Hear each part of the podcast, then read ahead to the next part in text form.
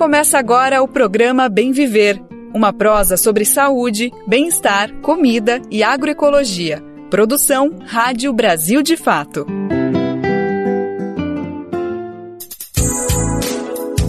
E hoje é quarta-feira, dia 17 de janeiro de 2024. É mais um Bem Viver começando, é mais um Bem Viver entrando no ar. Eu sou o Lucas Weber e tô contigo para tocar essa boa prosa pela próxima uma hora. Vamos juntos e juntas falar sobre o que realmente interessa pro nosso cotidiano, pro nosso dia a dia, para essa caminhada rumo ao bem viver, à justiça social. Bora lá então saber o que, que a gente preparou pro programa de hoje que tá só começando. O presidente Lula sanciona a lei que garante bolsa de permanência para alunos do ensino médio. Conversamos com o relator do projeto e vamos entender quando e como ele vai funcionar. Mães de crianças com deficiência contam os desafios no cuidado com os filhos. Elas revelam as dificuldades para que as leis de amparo sejam cumpridas e descrevem uma rotina sobrecarregada. Conquista para o cinema brasileiro. O presidente Lula sanciona a lei que garante cota de tela para as produções nacionais nas principais salas de exibição do país. Esses são alguns, mas são vários os destaques do programa de hoje, então bora lá que o programa está só começando. Antes de falar sobre todas essas notícias, é sempre bom lembrar que o nosso programa vai ao ar de segunda a sexta-feira, sempre a partir das 11 horas da manhã pelo rádio. Se você está aqui em São Paulo e quiser ouvir pelo famoso radinho, é só ligar na Rádio Brasil Atual 98,9 FM na Grande São Paulo, que nosso programa sempre é transmitido a partir das 11 da manhã. Mas se não estiver por aqui, estiver em qualquer lugar do Brasil ou do mundo, pode acompanhar a gente sempre por meio da internet lá na nossa rádio brasildefato.com.br. Você confere o Bem Viver. E a gente sempre gosta de lembrar que o Bem Viver é retransmitido para dezenas, centenas de rádios espalhadas pelo Brasil de norte a sul, leste a oeste. Você pode conferir em várias rádios regionais que ajudam a gente a colocar a voz do bem ver para repercutir por aí. Inclusive, se você tem aí uma iniciativa regional, local, comunitária e quer colocar a voz do bem viver aí na sua programação, tá mais do que convidado, mais do que convidada, é de graça, gente. Vai lá em brasildefato.com.br/barra rádio e clique em como ser uma rádio parceira que tem o caminho, o tutorial para você entrar junto com a gente nessa. Brasil de Fato 20 anos. Apoie e lute.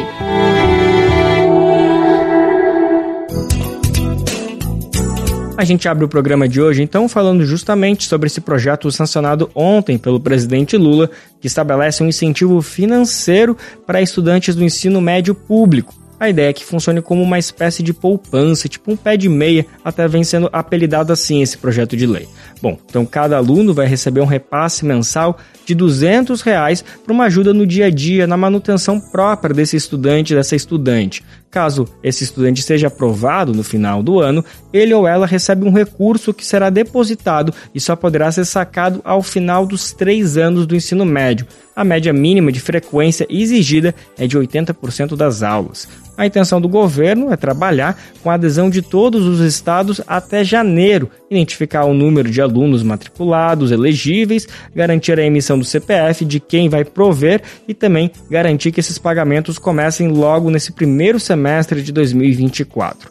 Eu tive o prazer então de conversar com o relator do projeto, o deputado Pedro Kizai, ele é do PT de Santa Catarina e a gente vai conferir agora essa conversa que eu tive com ele para entender melhor esse projeto que começa já em 2024.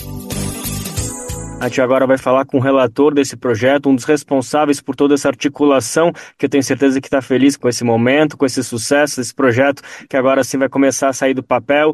Deputado federal por Santa Catarina pelo PT, Pedro Kizai. Antes de tudo, deputado, muito obrigado pela disponibilidade, viu? Obrigado também, Lucas, pela oportunidade de falar de um programa que se transformou em lei no dia de hoje, fundamental e estratégico para o futuro de milhões de jovens brasileiros de baixa renda ou seja, a condição social não pode ser um impeditivo para acessar e permanecer no ensino médio e se formar no ensino médio. Por isso, esse programa, que quer atingir inicialmente 2 milhões e meio de jovens, que vai criar uma bolsa permanência ao longo do ano. Esse jovem que vem do, de uma origem eh, de vulnerabilidade social vai receber em torno de 200 reais por mês ao longo de 10 meses, 2 mil reais, para ele gastar, para ele né, fazer uso desse recurso, e aprovando no final do ano, por exemplo, no primeiro ano de ensino médio, matriculou-se no segundo ano, ele já recebe também mais um incentivo financeiro,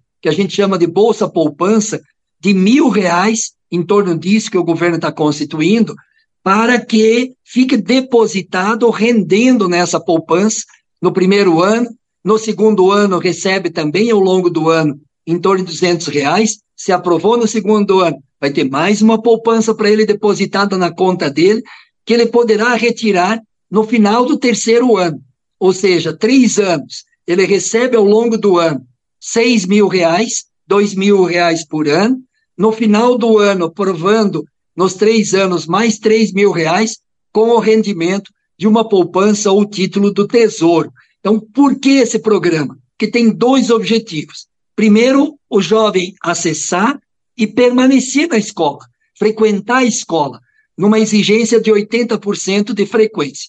Mas, do outro lado, é um incentivo para ele aprovar, para ele ter um desempenho escolar e aprovar. E por isso que aquela poupança que ele vai só retirar no final do ensino médio como uma forma de incentivo, de iniciar, permanecer e concluir o ensino médio. Então serão 6 bilhões e 100 milhões de reais já neste primeiro ano, que vai beneficiar aí em torno de 2 milhões e meio de jovens que frequentam, Lucas, o ensino médio regular, mas também vai permitir esse programa atingir jovens de 19 a 24 anos que não conseguiram na idade normal ou na idade certa frequentar, teve pandemia, teve problema de desemprego, de arroxo salarial no Brasil, onde as famílias voltaram a se empobrecer pelo governo anterior, agora a gente recupera esses jovens e também terão o benefício dessa bolsa de estudo para os jovens de 19 a 24 anos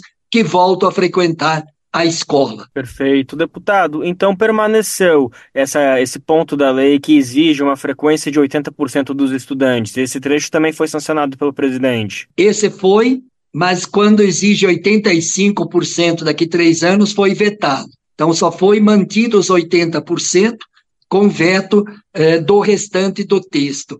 E, e por isso que, depois do primeiro ano, se avalia porque o que eu quis defender como relator que permanecesse 75%. Inclusive, estados que colocaram uma exigência maior estão voltando atrás, porque não é exigir mais frequência que permanece o jovem. Pelo contrário, é um incentivo financeiro com o mínimo de frequência, que é 75%, mas ficou nas negociações no acordo 80% de frequência, e aí, ao longo do ano, nós vamos avaliar, o governo vai avaliar é, a repercussão dessa exigência. Própria nota técnica que eu vi do governo do, do Rio Grande do Sul, eles dão conta que exigir muita frequência não incentiva o programa e não incentiva os jovens a permanecer na escola. Eles podem se evadir e abandonar a escola quando a exigência for muito grande. Tanto é que esse programa exige a frequência mínima e a aprovação. É, mas Fora disso, é, não tem que exigir mais qualidade educacional, é, atingir mais qualidade, porque aí é uma forma de desincentivar e não incentivar o jovem a permanecer, frequentar e aprovar no ensino médio. Perfeito. Deputado, quando que a gente deve esperar que esse projeto entre em prática? Quantos primeiros pagamentos devem começar a acontecer? Em março de 2024. Fevereiro vai se implantando o programa, junto com as secretarias estaduais de educação, e a previsão é em março, já deste ano, os jovens já começarem a receber os primeiros incentivos financeiros, que vai ser ao longo do ano em 10 vezes, cinco meses no primeiro semestre, cinco meses no segundo semestre, 10 vezes em torno aí o governo está fechando as contas em torno de 200 reais por mês. O que, que os alunos e as famílias precisam ficar atentos para poder participar desse projeto? Preencher o primeiro requisito, ser oriundas é, do Bolsa Família, é, ele pessoalmente não receber o Bolsa Família como unipessoal, mas a família recebeu Bolsa Família e uh, buscar junto da assistência social e da escola passar essa informação quando vai se matricular. Ou se já está matriculado, primeiro dia da escola, levar os dados, levar as informações para a escola, é, incluir esse jovem nesse programa. E o Ministério do Desenvolvimento Social também tem os dados e as informações desses jovens que hoje, cujas famílias são beneficiados pelo Bolsa Família. Então, vai ser uma articulação entre o Ministério do Desenvolvimento Social, o Ministério da Educação e a juventude, é fazer a matrícula, começar a estudar, frequentar o mínimo 80%, que automaticamente vai ser feita uma conta na Caixa Econômica Federal desse estudante e ele automaticamente vai receber todo mês esse incentivo financeiro. Perfeito. Deputado, Durante as tramitações do projeto, nas discussões que o senhor acompanhou aí na Câmara dos Deputados, se aventou, se comentou sobre alguma questão sobre quem vai gestar esse recurso? Eu digo, se será o estudante, o aluno, se será a família, se pode. Enfim, essa questão, se esse dinheiro vai ficar sobre a posse da, do adolescente ou se vai ficar sobre a posse da família, isso é uma questão que chegou a preocupar? É uma questão que vocês chegaram a debater? Nós não temos dúvida sobre essa opção.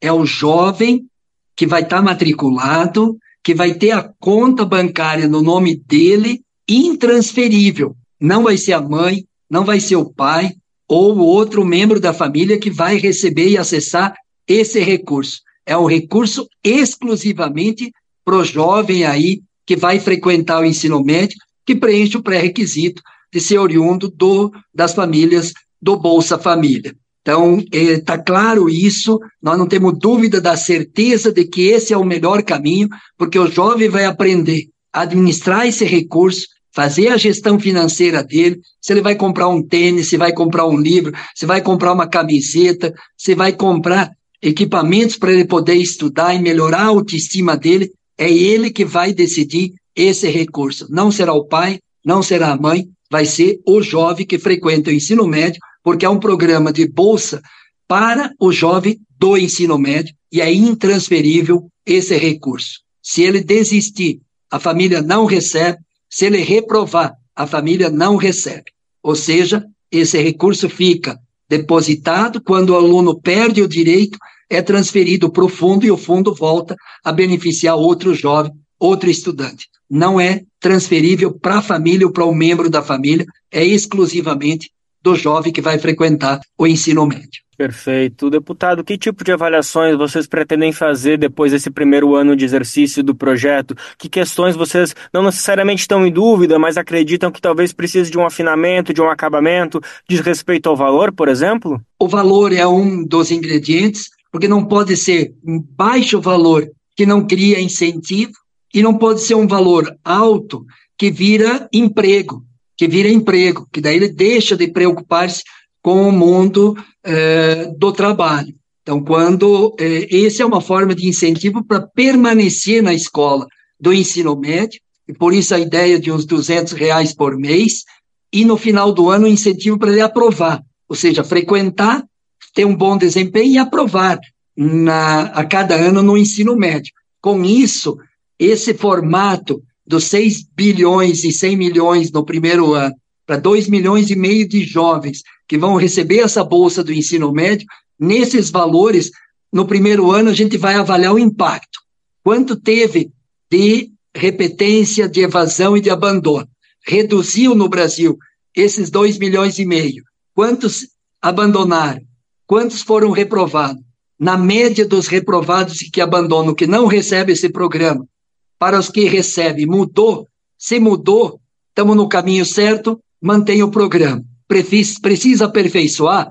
Vamos aperfeiçoar. Inclusive a exigência de 80%, se esse for um problema a ser identificado ao longo do ano, pode o governo, por uma iniciativa do executivo ou do parlamento, alterar a partir de uma avaliação que será feita. Então, a frequência deverá ser observada, a permanência do jovem deverá ser observada, os valores que o programa criou deverá ser observado e as aprovações que quem recebe o incentivo vai ter um percentual maior de aprovados nessa base da juventude do ensino médio, se isso for constatado, o programa está no caminho certo e eu não tenho dúvida, Lucas, que é um bom programa, que é para os mais pobres, não é porque não tem dinheiro que não vai frequentar, mas cria um incentivo financeiro para ele permanecer. Eu fiz uma lei em Santa Catarina das bolsas de estudo do ensino, do ensino superior, que é o artigo 170, mais de 500 mil já foram beneficiados, não tenho dúvida, eu vivi grandes emoções,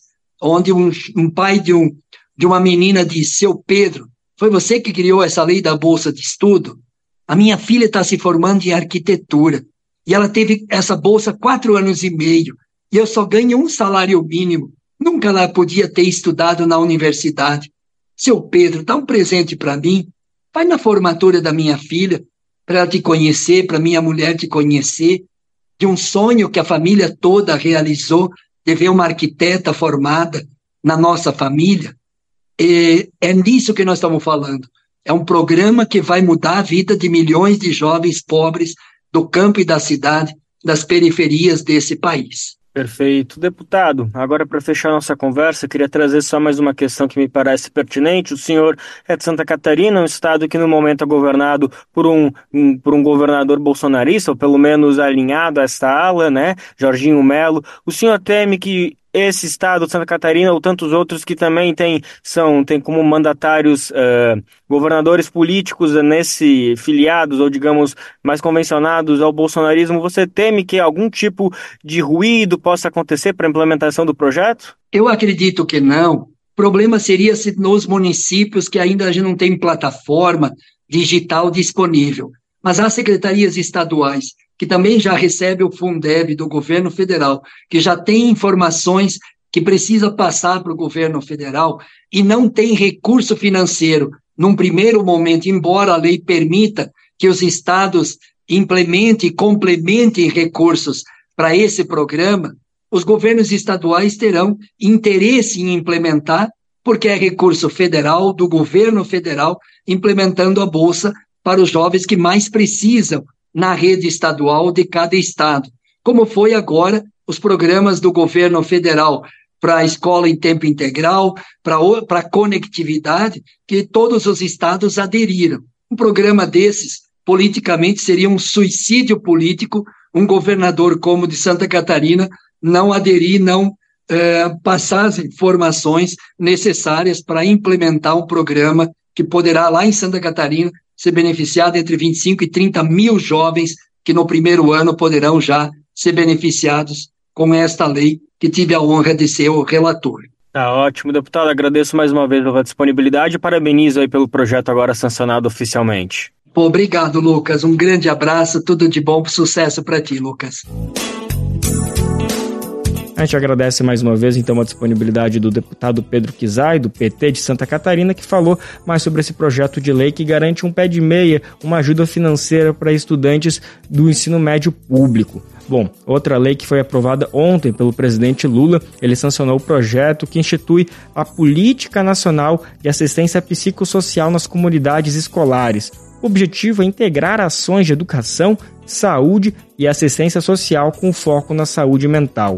O texto prevê ações intersetoriais entre serviços de educação, saúde e assistência social para garantia de atenção psicossocial para toda a comunidade escolar, ou seja, estudantes, professores, outros trabalhadores da escola e pais e responsáveis pelos alunos. A legislação determina ainda que haja oferta de serviços de atenção psicossocial nas escolas, bem como espaço de reflexão e comunicação.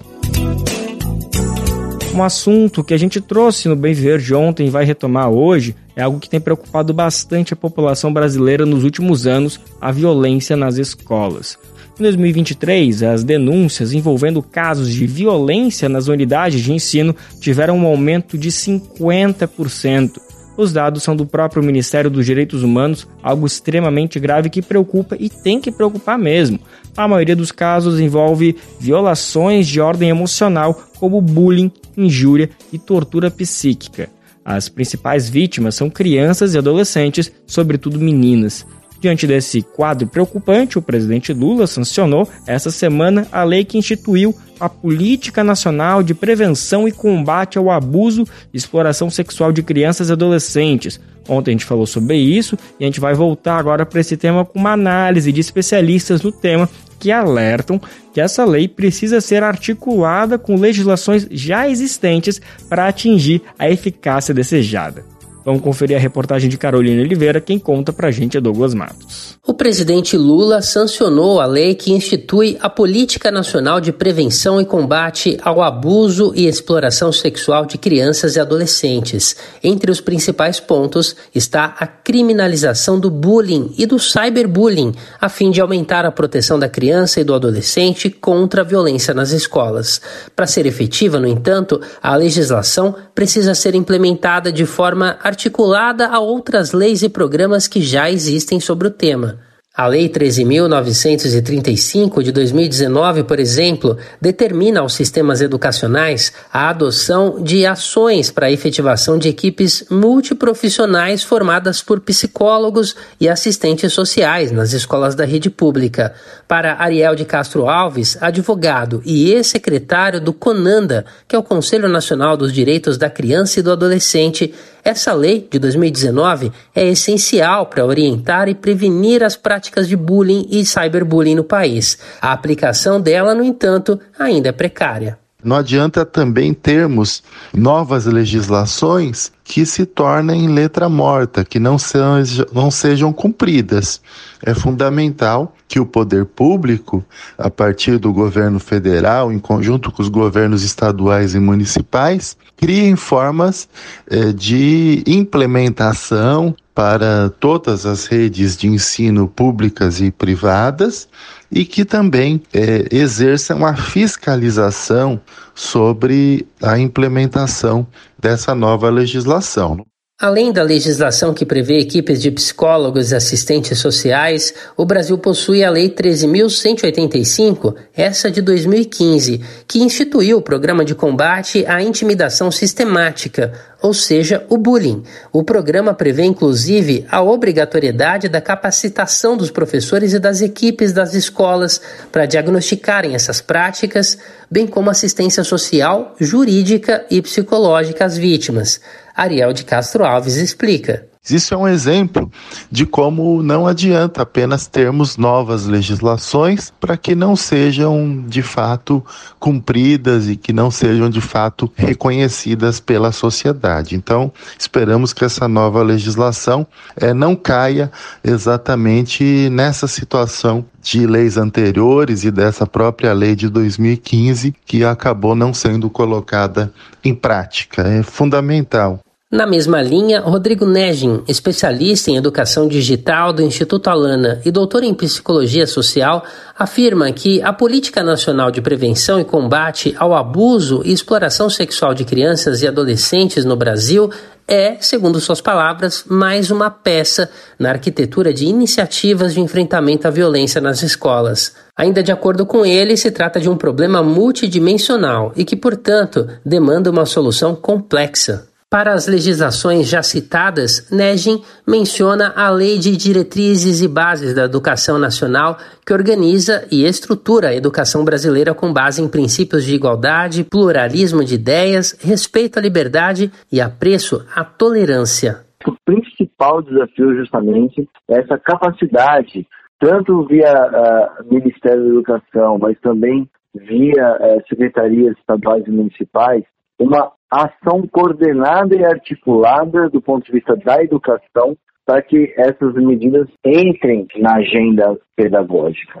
Negin também destaca que a legislação não deve atuar apenas no sentido de criminalizar as condutas. Outra preocupação do pesquisador é que a lei, de alguma maneira, acabe por ofuscar tipos penais já existentes, como racismo e homofobia. Entre os pontos do texto está a previsão de crime hediondo para atos cometidos contra menores de idade, a criminalização do bullying e do cyberbullying com penas de até quatro anos e multa, além do aumento da pena para homicídio praticado em instituições de ensino. Além das penas previstas, a lei estabelece que o réu condenado não pode receber anistia, graça, indulto ou fiança. A pena também deve ser cumprida inicialmente em regime fechado, de forma obrigatória. De São Paulo, da Rádio Brasil de Fato, com reportagem de Caroline Oliveira. Locução: Douglas Matos. Agora, o nosso assunto é desigualdade. Atenção para essa informação. Cinco dos homens mais ricos do mundo dobraram o patrimônio em três anos. Com certeza a gente não está falando de mim, nem do Adilson, nosso técnico de som, muito menos quem está aí no outro lado nos ouvindo, né? Isso é assustador. Pouquíssima gente com muito, mas muito dinheiro acumulado. Enquanto isso, 60% da população mundial, um grupo de cerca de 5 bilhões de pessoas, ficaram mais pobres nesse mesmo período. Os dados são do relatório Desigualdade SA, divulgado essa semana pela organização Oxfam. A entidade trabalha monitorando e contabilizando o nível de discrepância social entre ricos e pobres. E olha só, as previsões não são nada animadoras. A reportagem de Mariana Lemos, aqui do Brasil de Fato, sobre a pesquisa, revela que o mundo deve ter o primeiro trilionário até 2030. Ou seja, uma pessoa sozinha deve concentrar um trilhão de dólares. Enquanto isso, diante desse cenário de acumulação, a gente precisa de 230 anos para erradicar a pobreza. Vamos conferir mais detalhes na reportagem. A riqueza dos cinco mais ricos do mundo dobrou desde 2020, ao mesmo tempo que 60% da população mundial, cerca de 5 bilhões de pessoas, ficou mais pobre. Isso é o que aponta o relatório Desigualdades SA, divulgado nesta segunda-feira pela Organização Internacional Oxfam. A entidade monitora e contabiliza há anos o aumento da discrepância social entre ricos e pobres no mundo. Além disso, ela divulga anualmente um relatório sobre o assunto junto com o início do Fórum Mundial Econômico de Davos, na Suíça. De acordo com a Oxfam, em 2020, os cinco mais ricos tinham juntos 405 bilhões de dólares, quase 2 trilhões de reais. Em 2023, essa fortuna conjunta chegou a 869 bilhões de dólares, algo em torno de cerca de 4 trilhões e 200 bilhões de reais.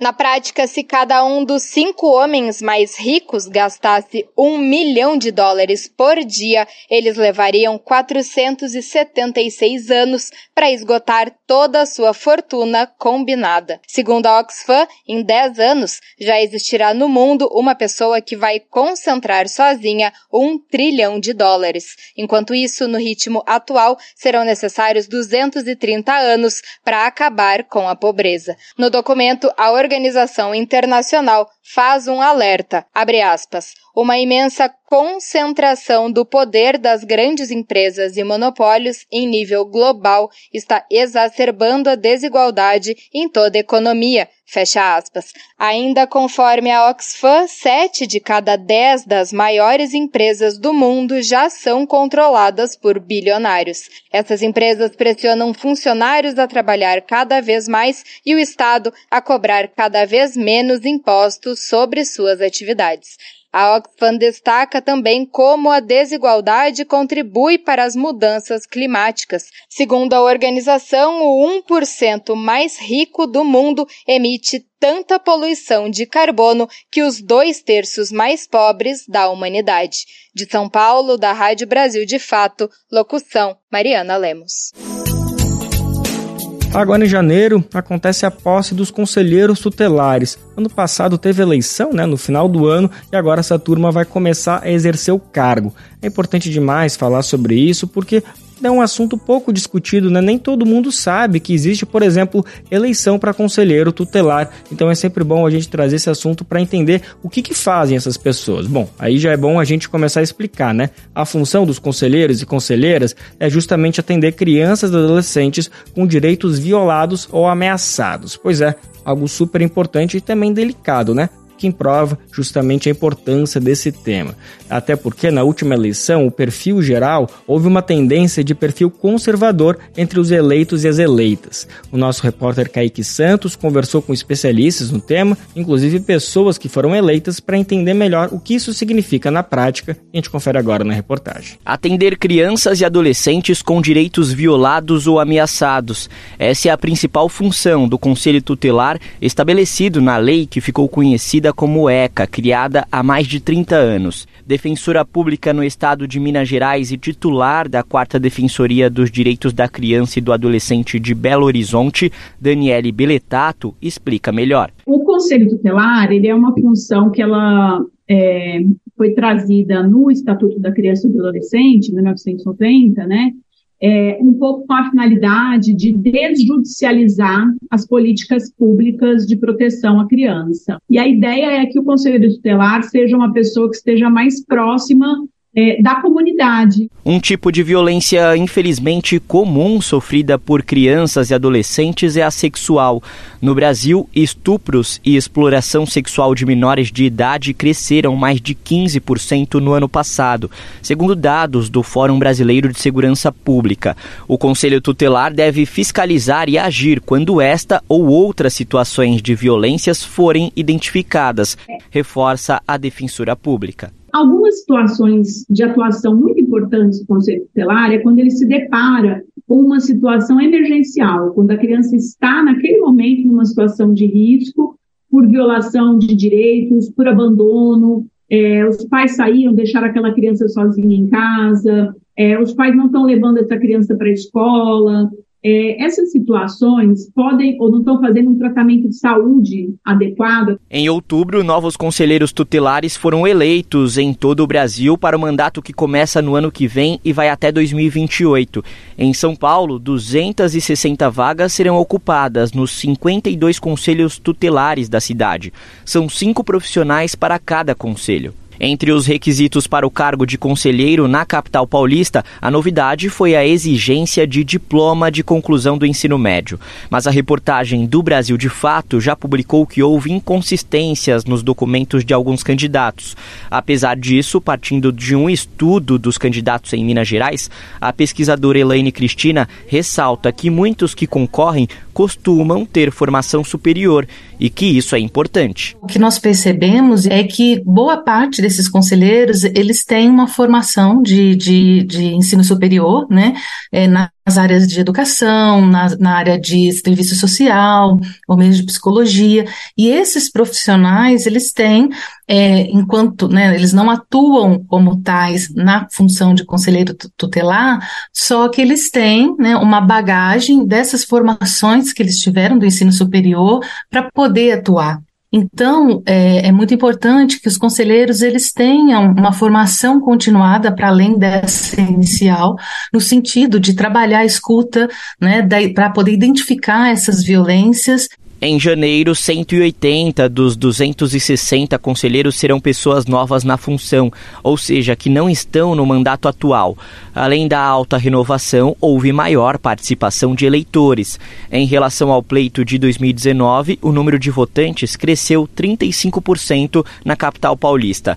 Porém, há uma estimativa, conforme mapeamento feito pelo Instituto de Cooperação Pública e Social, de que quase 60% dos eleitos sejam do campo conservador e ligados a igrejas neopentecostais, o que pode influenciar na atuação exigida de um conselheiro, como exemplifica o advogado e membro do Indica, o Instituto dos Direitos da Criança e do Adolescente, Ariel de Castro Alves. O Estatuto da Criança e do Adolescente, ele prevê que os conselhos tutelares tenham independência e autonomia. Então esses vínculos, eles podem gerar violações aos direitos, na medida em que tivemos um avanço de setores é, fundamentalistas religiosos. Então, é possível que, quando chegue uma denúncia contra determinada liderança religiosa no Conselho Tutelar, aquilo não seja apurado de forma adequada, porque os membros do Conselho não possuem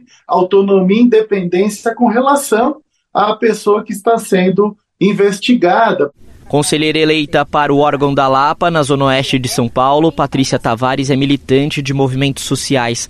Formada em economia e especialista em planejamento urbano, teve diferentes experiências também ligadas às crianças e adolescentes e fala da expectativa para o mandato. A gente assume dia 10 de janeiro, né? Aqui na Lapa, apesar de ter tido é, algumas né, impugnações, enfim, mas é, atualmente o cenário que a gente tem é, é bastante positivo desse ponto de vista, porque é, foram cinco mulheres eleitas, três delas reeleitas, então já tinham uma experiência né, no Conselho Tutelar, e, com, e todas com uma perspectiva bastante progressista. É, então, eu acho que mantendo esse, esse cenário, eu acho que a gente tem condições de avançar bastante De São Paulo, da Rádio Brasil de Fato, Kaique Santos. Brasil de Fato uma visão popular do Brasil e do mundo.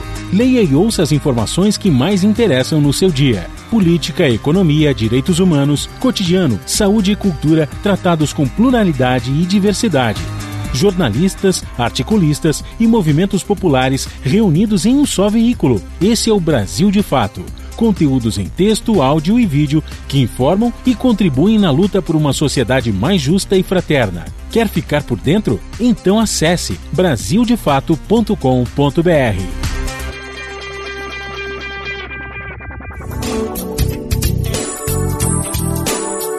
Quem aqui gosta de cinema? A gente tem uma ótima notícia para quem curte especialmente os filmes brasileiros, que é o meu caso. O presidente Lula sancionou essa semana em Brasília duas leis que tratam do audiovisual. A primeira estabelece uma cota mínima de exibição de filmes nacionais nas salas de cinema. Já outra estabelece o prazo de exibição obrigatória de obras brasileiras nos canais de TV por assinatura. A iniciativa foi bem recebida pelo setor de cultura, isso porque desde 2021 a chamada cota da tela havia sido derrubada. Vamos entender melhor então o que, que essa lei, agora recentemente aprovada, muda a reportagem de Ana Lúcia Caldas, da Rádio Agência Nacional. O presidente Lula sancionou duas leis aprovadas no Congresso Nacional para o setor de audiovisual. Uma recria a cota de tela para exibição de filmes brasileiros no cinema, e outra restabelece o prazo de exibição obrigatória de obras audiovisuais nacionais na programação dos pacotes de TV por assinatura. A cota de tela, que tinha acabado em 2021, vai agora até 31 de dezembro de 2033. As salas de cinema ficam obrigadas a atingir um número mínimo de sessões e de títulos de filmes brasileiros. Para a ministra da Cultura, Margarete Menezes, o lançamento acontece em um momento de retomada do cinema nacional. Ela citou Minha Irmã e Eu e Mamonas Assassinas, o filme que em 10 dias já levaram mais de um milhão e meio de pessoas ao cinema. O lançamento mais recente com mais de um milhão, um milhão e meio né, de pessoas, com os dois filmes brasileiros que saiu agora no começo do ano, e assim também as produções retomando. Eu acho que é um momento vibrante para nós por causa dessa significada importância do cinema. E o povo brasileiro também voltando aos cinemas para acompanhar esses lançamentos, prestigiar a produção brasileira é muito importante. A Ancine, Agência Nacional do Cinema, vai ser responsável por definir todos os anos a quantidade mínima de sessões e o que vai ser exibido. As exibidoras que descumprirem a medida podem receber advertência e ter que pagar multa. O diretor-presidente da Ancine, Alex Braga, ressaltou que o setor foi impactado com a pandemia e ainda não foi retomado. Segundo ele, a regulação garante condições de competição entre o produto brasileiro e o internacional. Financia a cadeia produtiva para que mais filmes sejam realizados, contando as histórias brasileiras, né, as várias formas de se ver e ouvir sejam, sejam compartilhadas com toda a sociedade brasileira, se investe em infraestrutura para que se possa ter os efeitos positivos é, dessa cadeia produtiva, dessa cadeia industrial, gerando emprego e renda, e agora se garante que esse produto seja visto em relação à TV paga, a nova legislação prorroga até 2043 a obrigação de incluir em sua programação obras cinematográficas brasileiras de longa-metragem. Já a TV por assinatura passa a ter obrigatoriedade de tempo mínimo de exibição de conteúdo nacional, em especial os desenvolvidos por produtora independente até 31 de dezembro de 2038. A secretária de Audiovisual, Joelma Gonzaga, diz que a prioridade agora é a cota para as plataformas de streaming. É o futuro do cinema, é o futuro do audiovisual. Né? E no Brasil existe essa relação predatória onde ainda não existe cota, ainda não existe é, arrecadação de, de, de Condecine. Tem dois PLs tramitando e o Ministério da Cultura tem trabalhado é, para garantir uma regulação que atenda à indústria brasileira. As cotas vieram para estimular a autossuficiência da indústria cinematográfica nacional, que atualmente emprega 88 mil pessoas e lançou 180 filmes em 2022. Da Rádio Nacional em Brasília, Ana Lúcia Caldas. E a gente segue falando de cinema. A sétima arte é um importante instrumento de denúncia e transformação social. Essa semana, o documentário Servidão, que relata o trabalho similar à escravidão no Brasil, teve sua pré-estreia no Cine Brasília. A obra é dirigida por Renato Barbieri e aborda uma ferida ainda não cicatrizada, a dificuldade do Brasil superar a escravidão, mesmo após a abolição no século XIX. A reportagem de Géssio Passos, da Rádio Agência Nacional. O documentário Servidão relata o trabalho similar ao escravo no Brasil, com pré-estreia nesta segunda-feira no Cine Brasília, na capital federal. O filme é um registro de uma das maiores mazelas do país.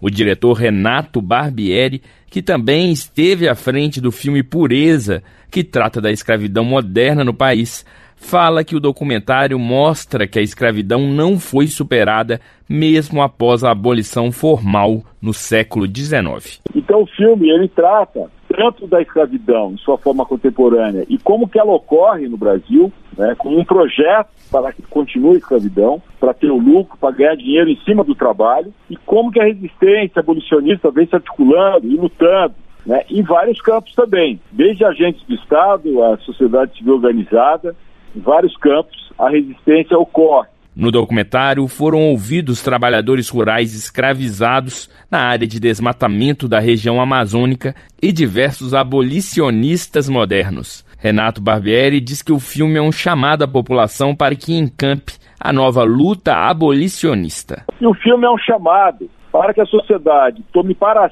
si o projeto abolicionista. Acho que cada um de nós, homens e mulheres, tem que assumir a abolição como uma meta simples, porque a hora que esse país tiver trabalho decente, formação, educação de qualidade para todo mundo, a gente tem que tomar para si essa missão civilizatória.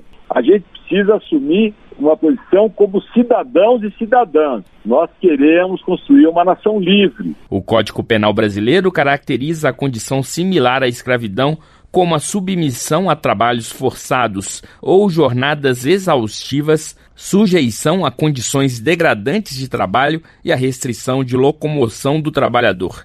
Qualquer denúncia pode ser feita pelo Disque 100 o filme Servidão estreia em todo o país no dia 25 de janeiro nos cinemas. Da Rádio Nacional em Brasília, Gésio Passos. Agora, um momento de alívio e delicadeza. Vamos trazer música aqui para o Bem Viver. Uma nova safra de músicos pernambucanos tem renovado os ares da música popular brasileira. É uma turma que já está super há um tempo na estrada e que traz muita inovação e uma nova perspectiva para a MPB. Gente como Juliana Holanda, Isabela Moraes, Joyce, Alane Martins, Amaro Freitas, Zé Manuel e Almério. Almério, que é natural de Altinho, no agreste de Pernambuco, acaba de lançar um novo single em parceria com nada mais, nada menos que Maria Bethânia, num lindo encontro de gerações da MPB. A música será a trilha da novela e é repleta de lirismo, encanto e delicadeza. Vamos conferir agora um trechinho então de Quero Você, composição de Almério e Isabela Moraes, neste dueto marcante e delicioso.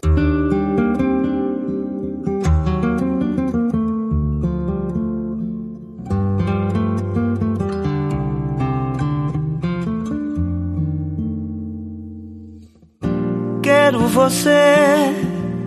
Pode até ser para sempre, pode até ser distante, pode até não durar. Quero você num segundo infinito, em tudo que acredito, no que for e chegar eu só quero ver você feliz.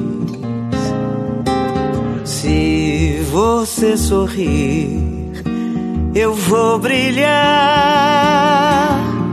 Nós já somos mais que eu e você. Sempre que quiser, é só chamar quero você. Pode até ser para sempre, pode até ser distante, pode até não durar. Quero você num segundo infinito. Em tudo que acredito, no que for e chegar. E eu só quero ver você feliz. Se você sorrir, eu vou brilhar. Nós já somos mais que eu e você. Sempre que quiser, é só chamar. Quero você. A ABJD é a Associação Brasileira de Juristas pela Democracia. Defende o Estado democrático de direito, a presunção de inocência, o devido processo legal e o acesso à justiça. A ABJD é a única organização do Brasil que reúne todas as categorias de juristas. Do estudante à juíza, da servidora do sistema de justiça ao defensor público. Juristas democráticos são essenciais para evitar retrocessos e avançar nos direitos e garantias. Faça parte da ABJD. Entre no site e associe-se a abjd.org.br.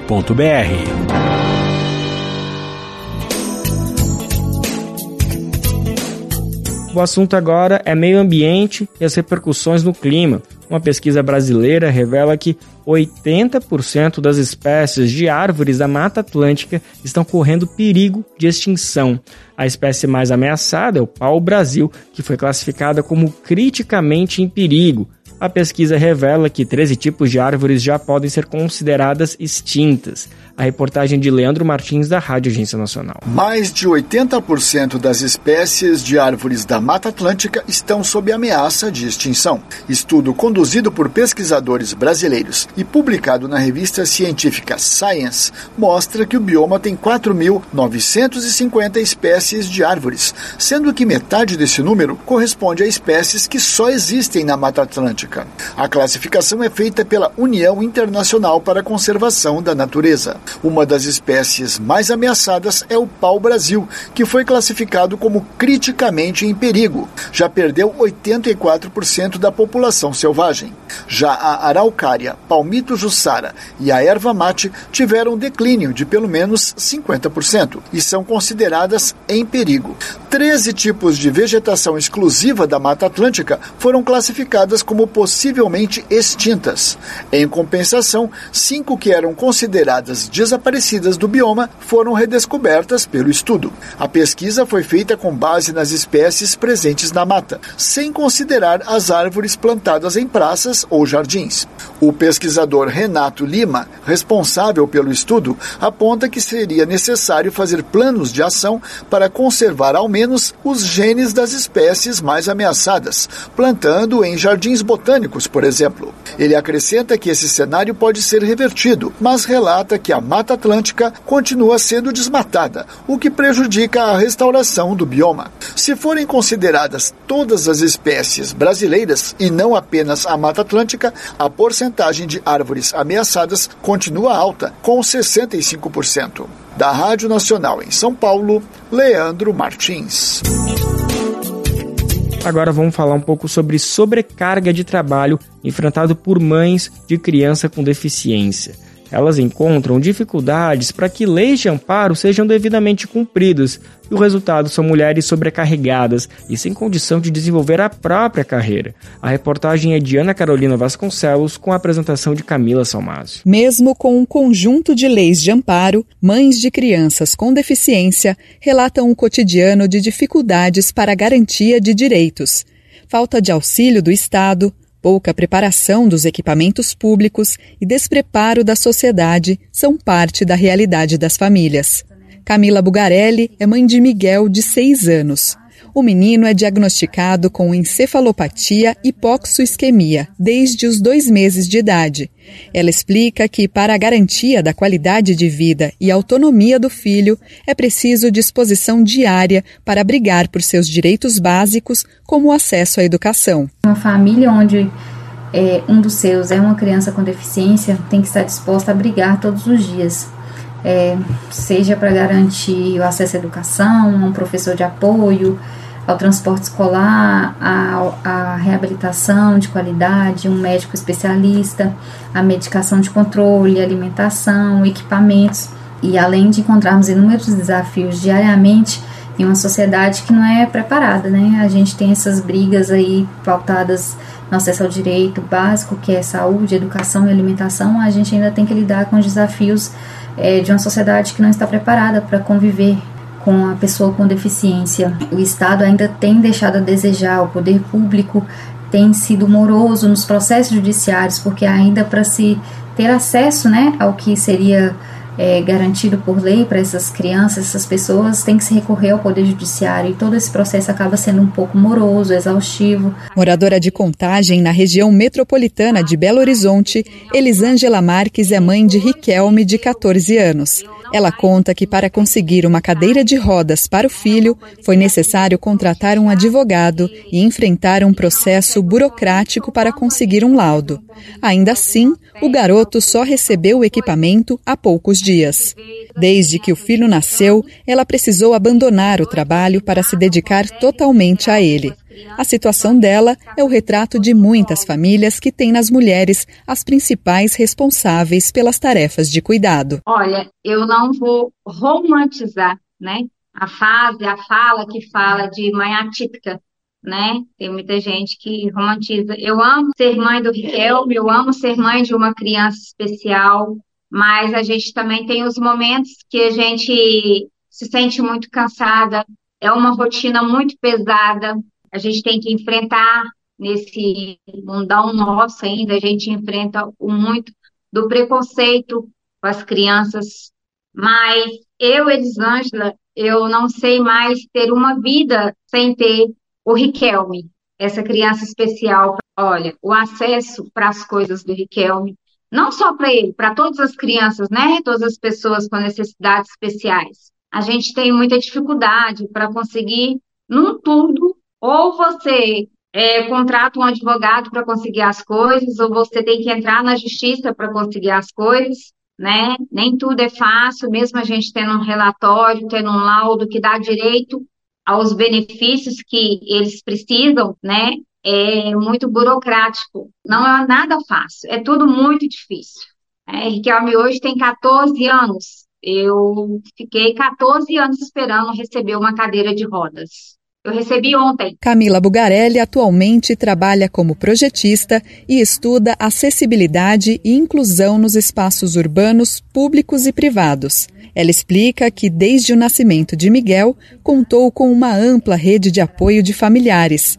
Porém, ela acredita que essa não é a realidade da maioria das mães de crianças com deficiência. O índice altíssimo do abandono paterno, né? Então a gente tem mães solos, que são arrimo de família, e ainda tem que cuidar com a rotina ali cansativa, exaustiva do cuidado que é que tem que, tem que se ter com a criança com deficiência, né? Com as terapias, reabilitações, acompanhamentos médicos e ainda ter que manter ali a família, que muitas vezes não é só aquela mãe e a criança, existem outras pessoas naquele contexto familiar. E esse cuidado, na maioria das esmagadora das vezes, como eu acabei de falar, recai sobre as mães, né, sobre as mulheres, e o que acaba inviabilizando a possibilidade de ter tempo de estudo, trabalho e até mesmo autocuidado. E quem dirá a autonomia financeira, que é uma grande questão aí no cuidado da criança com deficiência, que na maioria dos casos são mães, como eu falei, que cuidam e não tem como ter uma fonte de renda para manter ali a sua família. Atenção agora, um alerta para quem faz compras pela internet. Muita gente, né? A Secretaria do Consumidor, a Senacom, está apurando supostas irregularidades envolvendo compras parceladas. Olha só, uma denúncia da Federação de Bancos do Brasil, a Febraban, aponta que algumas empresas que operam compras online estariam cobrando juros disfarçados na modalidade chamada parcelamento sem juros. Olha só o golpe aí, né? As empresas acusadas dessas práticas têm 10 dias para prestar esclarecimento sobre a conduta. Vamos entender melhor o que está acontecendo e o que, que a gente precisa ter atenção. As empresas PagSeguro, Mercado Pago, Stone e PicPay têm 10 dias para esclarecer a Senacom, a Secretaria Nacional do Consumidor supostas irregularidades nas compras parceladas. De acordo com a denúncia da Febraban, a Federação Brasileira dos Bancos, essas instituições de pagamento estariam cobrando juros disfarçados na modalidade chamada parcelado sem juros. No caso da PagSeguro, da Stone e do Mercado Pago, elas permitiriam repassar ao consumidor os custos adicionais da maquininha, cobrando juros adicionais sem a devida transparência. Já no caso das carteiras digitais Mercado Pago e PicPay, as empresas estariam cobrando juros com os mais diversos nomes em transações parceladas, o que pode violar as normas regulatórias. De acordo com a denúncia, as empresas usam um produto chamado parcelado sem juros pirata para cobrar juros dos consumidores e registrar na fatura do cartão de crédito o parcelamento sem juros. Agora as empresas têm 10 dias para esclarecer a forma como é realizada a cobrança de tarifas e juros, se os consumidores são avisados previamente e se houve a restituição de alguns desses valores. Além das empresas, a Senacom vai solicitar a manifestação do Banco Central e de outras instituições. A Rádio Nacional pediu um posicionamento das empresas PagSeguro, Mercado Pago, Stone e PicPay, mas até o fechamento dessa reportagem a gente não recebeu nenhum retorno. Da Rádio Nacional em Brasília, Osama El Gauri.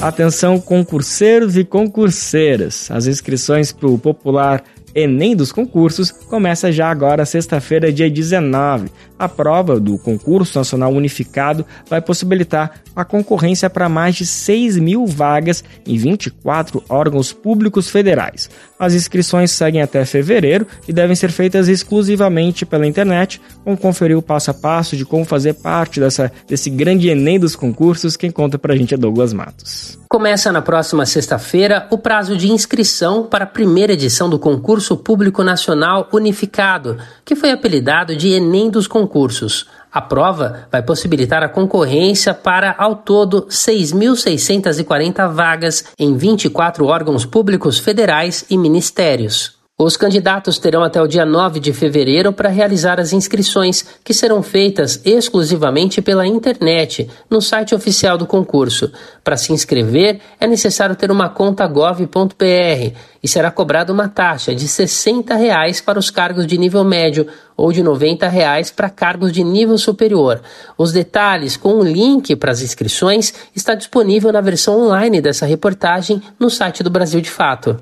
A isenção de taxa é garantida para inscritos no cadastro único, doadores de medula óssea, bolsistas ou ex-bolsistas do ProUni e estudantes que tiveram ensino superior financiado pelo FIES.